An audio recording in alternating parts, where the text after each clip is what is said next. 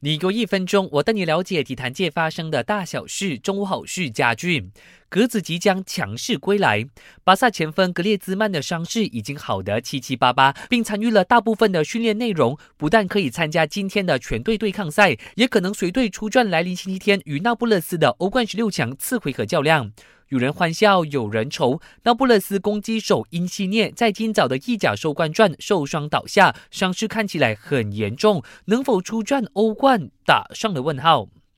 下课钟声再响起，刚刚降级的伯恩茅斯宣布与主帅埃迪豪达成分手共识，正式结束双方的宾主关系。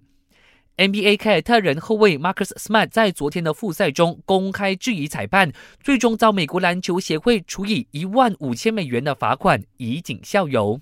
NBA 复赛第三天，热火一百二十五比一百零五逆转战胜掘金，雷霆一百一十比九十四披伤爵士，快艇一百二十六比一百零三撞飞鹈鹕，步行者一百二十七比一百二十一反超七六人，湖人九十二比一百零七不敌猛龙。